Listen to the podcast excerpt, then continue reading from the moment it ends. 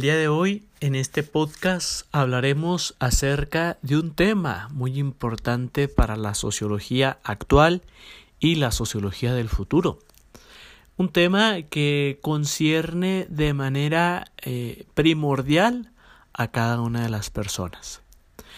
Este tema es el del desarrollo sustentable.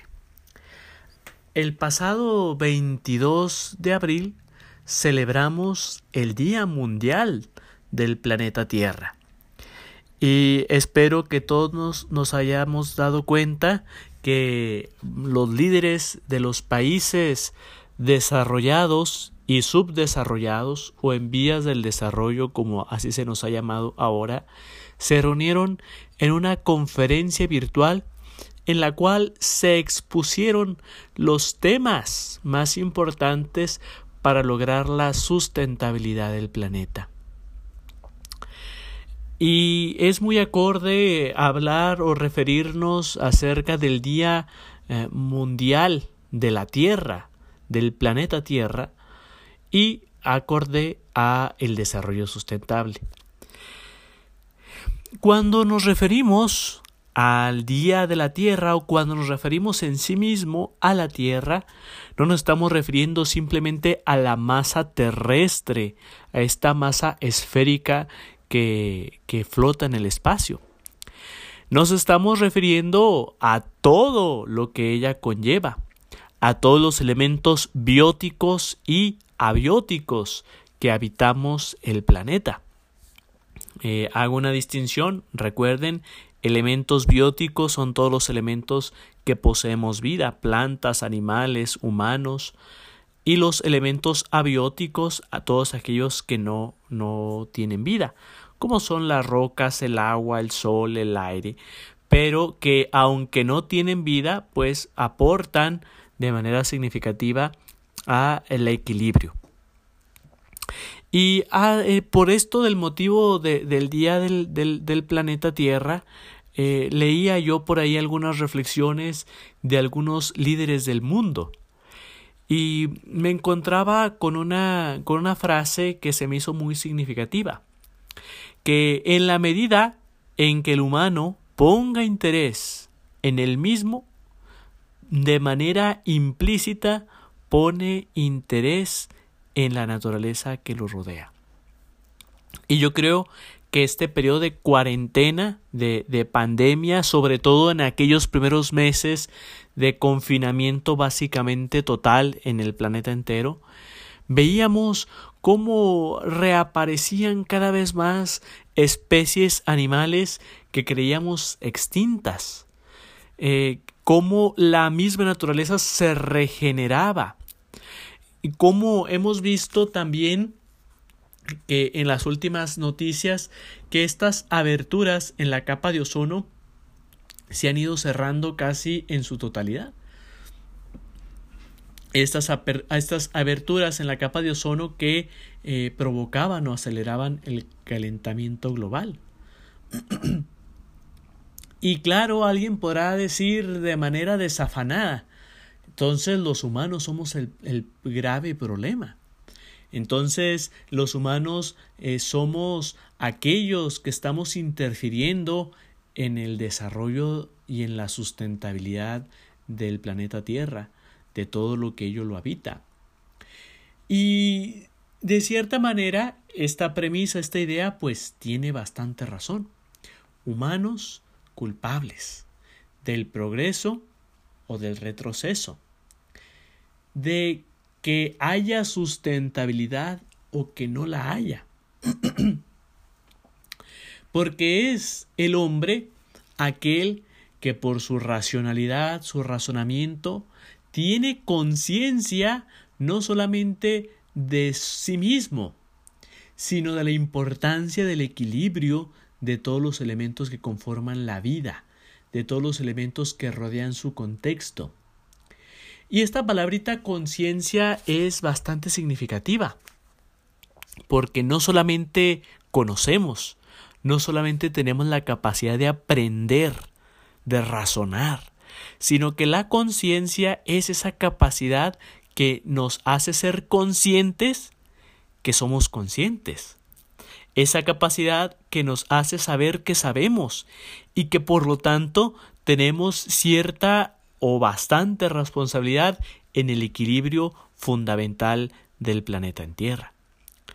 Claro, eh, por ejemplo, todos sabemos, ustedes ahí en sus clases de, de biología, de ecología, pues muy seguramente están viendo las cadenas tróficas, las cadenas alimenticias que hay entre los distintos seres que habitamos este planeta.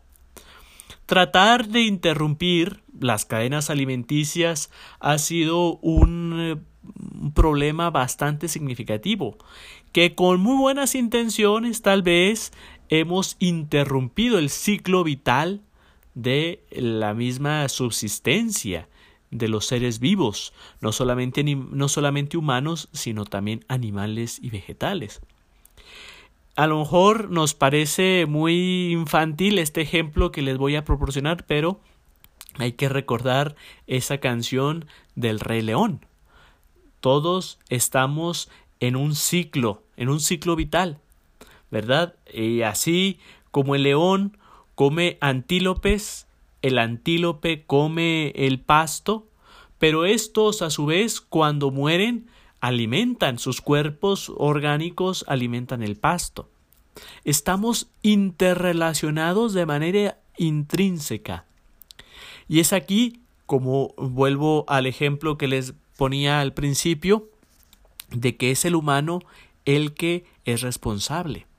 Y en la medida en que el humano se ocupa de sí mismo, se puede ocupar de lo que está a su alrededor.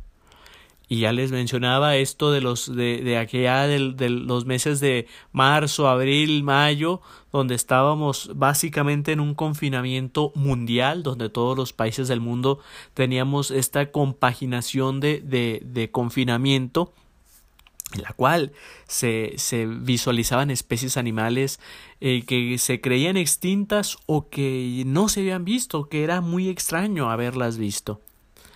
Y entonces era alguien, pues mejor exterminemos a la humanidad. La humanidad es el cáncer. Eh, deslindémonos completamente de la naturaleza. Y no, esa sería una falsa opción. Y es aquí donde cuando la humanidad pone atención en la humanidad misma, en la integridad de su salud, de su subsistencia, de toda la unidad, también pone atención en la subsistencia de las cosas que le rodean. Mantiene este equilibrio vital.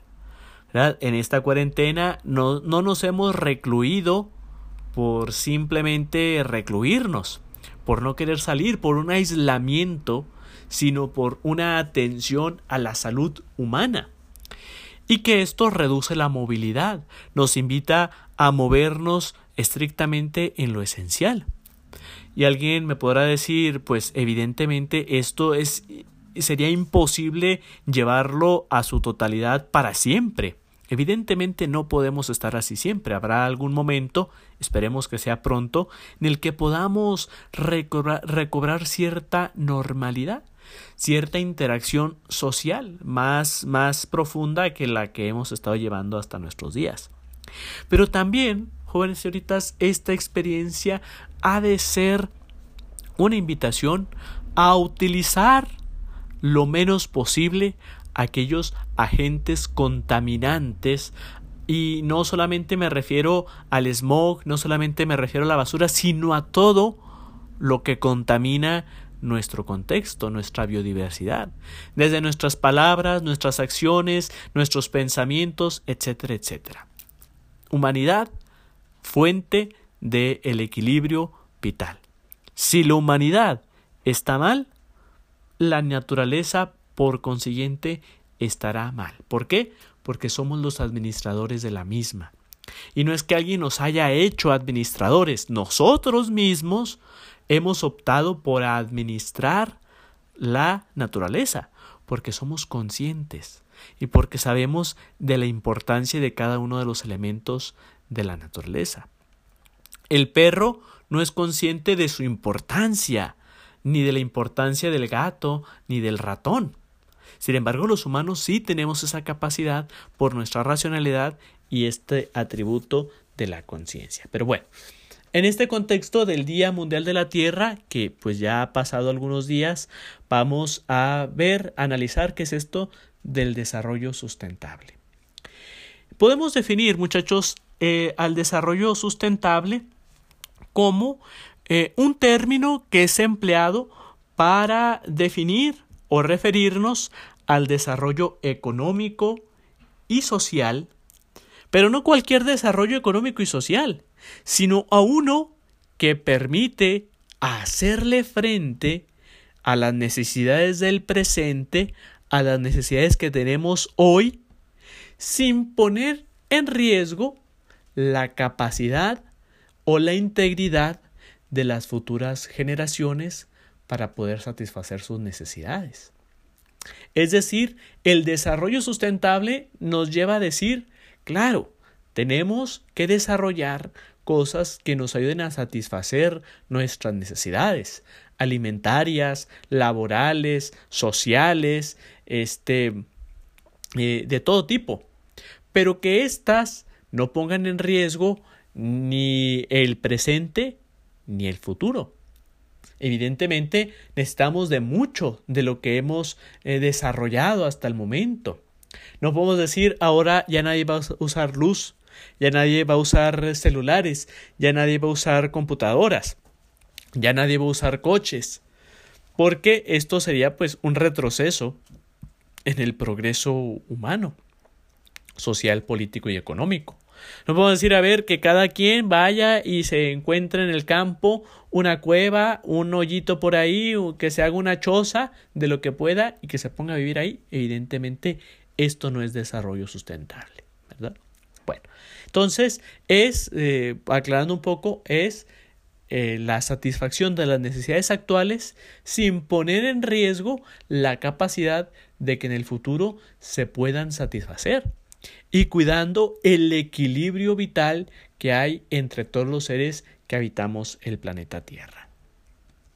Bueno, vamos eh, a hablar, jóvenes, eh, de un texto que nos ha proporcionado la UNESCO que se llama Educación para un futuro sustentable, en el cual se nos proporciona este, la UNESCO cuatro, cuatro puntos que tenemos que tener nosotros en consideración para tener este desarrollo.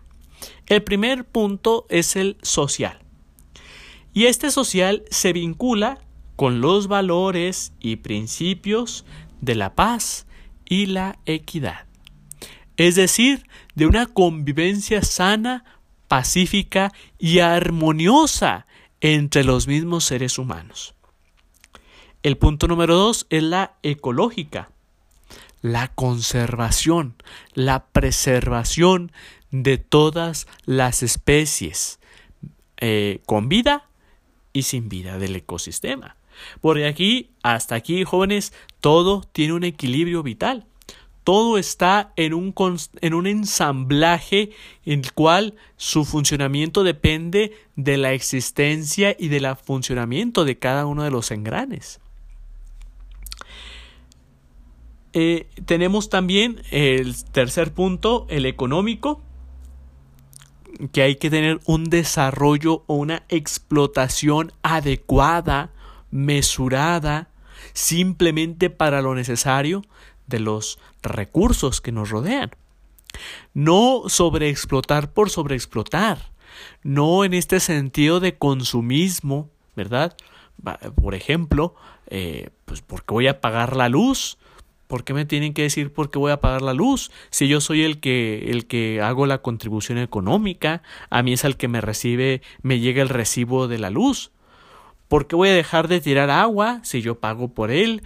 Que, que a nadie más le importe si yo soy el que la estoy, si yo soy el que la estoy pagando. ¿Por qué tiro, eh, utilizo tanta basura, tantos elementos de plástico? ¿Verdad? O sea, no, qué, qué oso, ¿por qué voy a andar reciclando? ¿Por qué voy a andar reutilizando? Si yo pues tengo el poder adquisitivo para comprarlos, tirarlos y volverlos a comprar? ¿Verdad? Este es el sentido del punto económico. Y por último, la política. Es decir, que desde los órganos de gobierno nos proporcionen las herramientas necesarias para poder llegar a este desarrollo sustentable. Por ejemplo, eh, contextualicemos haciendo un ejemplo hipotético.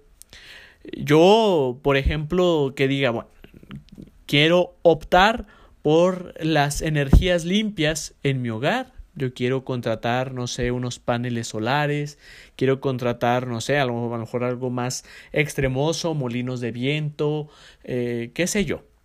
Un tecnología moderna que me permite aprovechar los recursos naturales que no son eh, agotables como es la luz solar, como es el viento, ¿verdad? Eh, nunca vamos a dejar de tener, bueno, al menos mientras que el sol sea sol, pues nunca vamos a tener de dejar de tener eh, luz solar, ¿verdad? No es algo que yo pueda decir, híjola, me, me la estoy consumiendo. O el aire, el viento, ¿verdad? Eso no depende de mí. Sin embargo, cada vez que yo utilizo energía eléctrica que está combustionada por combustibles fósiles, por petróleo, pues evidentemente no solamente estoy consumiendo la luz, sino que estoy consumiendo un recurso que se puede acabar. Y que no solamente que se puede acabar, que contamina. Pero si el gobierno no me facilita a mí con reformas, con flexibilidades, para que yo opte por esos recursos, como son los paneles solares, como pueden ser los, los molinos de viento, entre otra tecnología, pues evidentemente pues, yo no podría aportar mucho, ¿verdad? Muy bien. Bueno, a eso se refiere el aspecto político. Todo esto implica que una sociedad sustentable será una sociedad en la cual la gente se preocupa por los demás y valora la justicia social y la paz. Se protegen los sistemas naturales y se utilizan los recursos sabia y prudentemente.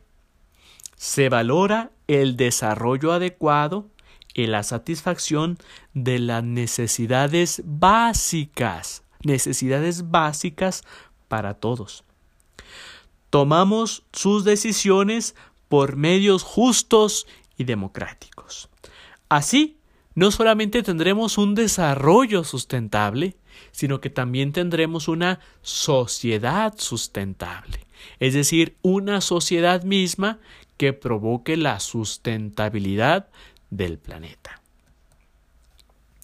Vamos a ver, jóvenes, algunos factores que propician la sustentabilidad. El desarrollo sustentable tiene tres componentes esenciales que deben tenerse en cuenta y son los tres igualmente importantes para lograr un futuro mejor. El primero es el ambiente, el segundo es la sociedad y el tercero es la economía. Tres aspectos que nos hablan, jóvenes, de la integralidad de todos los seres que habitamos el planeta, el cuidado y el equilibrio del medio ambiente, y cuando hablamos, jóvenes, del cuidado del medio ambiente, muy probablemente nos podemos imaginar ir a reforestar eh, los bosques, las selvas, eh, hacer eh, conservatorios animales, áreas protegidas, etcétera, etcétera, que es parte del cuidado del medio ambiente, pero no lo es todo. Cuando miramos solamente a tratar de conservar eh, las especies animales por tener áreas protegidas, al tratar de reforestar plantando y plantando árboles, solamente estaremos atacando, como luego diríamos, los puros síntomas de una enfermedad, pero no estaríamos atacando de raíz lo que está provocando la enfermedad. Supongamos que a mí me da fiebre y yo tomo algo para erradicar la fiebre. La fiebre es solamente un síntoma. Que si yo me enfoco a, a mitigar la fiebre o a quitarla tomo, tomando algún analgésico, pues evidentemente parcialmente me voy a sentir mejor, pero voy a seguir enfermo. Sin embargo, si ataco lo que está provocando la fiebre, voy a solucionar el problema. Y puedo hacerlo de manera conjunta, solucionar o aliviar el síntoma y en su vez, en su conjunto, aliviar lo que está provocando ese síntoma, lo que está provocando esa enfermedad. ¿verdad? Como lo hacemos con cualquier, cuando vamos al médico, nos da un tratamiento para aliviar los síntomas, pero también nos da un tratamiento para atacar aquel virus, aquella bacteria que nos está provocando la enfermedad. Pues igual así en el cuidado del medio ambiente, esto que estoy platicando ahorita, ¿verdad? De, de la preservación, de las especies animales en zoológicos, en áreas protegidas, la reforestación, es el síntoma, nada más. Atacar el síntoma, pero no atacar lo que está provocando. Y en este sentido vendrá el segundo aspecto, la sociedad. En la medida en que nos fijamos y formamos a una sociedad consciente de la importancia de los elementos que nos rodean, seremos prudentes al momento de utilizarlos. Es decir, no podemos, no podemos afirmar que todo lo que habita el planeta tiene el mismo valor, pero no porque deje de tener el mismo valor o porque no hay una equidad en el valor, quiere decir que los podamos sobajar, que lo podamos atacar o que nos deje de importar. No, es la situación de que cada cosa tiene su valor porque es complementaria. Si todo tuviésemos exactamente el mismo valor, no habría equilibrio en el planeta. Las cosas tienen un valor distintas, las plantas, de los animales, de las rocas, de los humanos, todos tenemos un valor distinto porque configuramos una constitución distinta en el orden y en el equilibrio del planeta y por lo tanto somos complementarios y lo necesitamos. Por ahí podemos afirmar que hasta los virus y bacterias que luego nos atacan, pues también son necesarios para mantener el equilibrio vital. Las cadenas tróficas, etcétera, etcétera, ¿verdad? Que hoy, sobre todo la ecología moderna, nos invita a eso, a no interrumpir las cadenas tróficas, ¿verdad? Si el león se está devorando a un antílope, pues porque no se lo está devorando por, porque quiera decir, hijo, la va a matar este antílope, ¿verdad? Eh, me torció la cara, sino que lo está matando por alimentarse. Y por último, la economía. Que la economía sea estimulante para poder proporcionar un ambiente propicio, eh, valga la redundancia, eh, que, nos, que nos lleve a la sustentabilidad del planeta. Y vamos a ver eh, algunas aplicaciones de esta sustentabilidad. Que cuando hablamos también, jóvenes, de desarrollo sustentable, nos vienen a la mente probablemente ciertos movimientos, el movimiento ecologista, el movimiento de reciclaje, el movimiento de no maltrato animal, etcétera, etcétera. Pero estos solamente son pequeñas células de que conforman el desarrollo sustentable. Porque en la medida en que yo soy consciente de que todo tiene una importancia, no todo tiene el mismo valor, pero todos tenemos una importancia, por lo tanto yo respeto y hago utilidad prudente de aquello. Por ejemplo, supongamos eh, no vamos a dejar de comer eh, carne de res, de puerco, de pollo, simplemente por, por no matar vacas, por no matar pollos, por no matar eh, cerdos, ¿verdad? No vamos a dejar de comer zanahoria, no vamos a comer, dejar de comer tomates, no vamos a dejar de comer cebollas, no vamos a dejar de comer frutas y verduras simplemente por no arrancarlas. No vamos a dejar, evidentemente, de eh, realizar eh, algunos muebles de, de madera por no talar los árboles, sino hacerlo de una manera mesurada, inteligente, prudente y conservando la preservación de estos elementos. Bueno, vamos a ver la aplicación del desarrollo sustentable. Eh, desarrollar actitudes responsables en relación con la protección al medio ambiente adquirir hábitos y costumbres acordes con una apropiación cuidadosa de los recursos de su uso cotidiano y los del medio de transporte. Distinguir las causas que alteran el ambiente para erradicarlas. Identificar la interacción entre los factores naturales y la intervención humana. Reconocer la importancia del impacto que ejercen los diferentes modelos económicos en el ambiente. Examinar las formas de apropiación de los recursos naturales y el impacto ambiental que las mismas generan.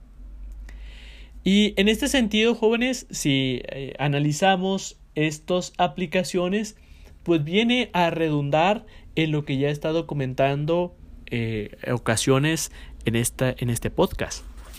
En la medida en que nos responsabilicemos por el uso adecuado, prudente de los recursos que tenemos a nuestro alrededor, podemos manejar de manera sustentable, preservar la integridad del planeta y, la y prolongar la existencia de los mismos, no solamente de la subsistencia humana, sino de todos los elementos que los componen.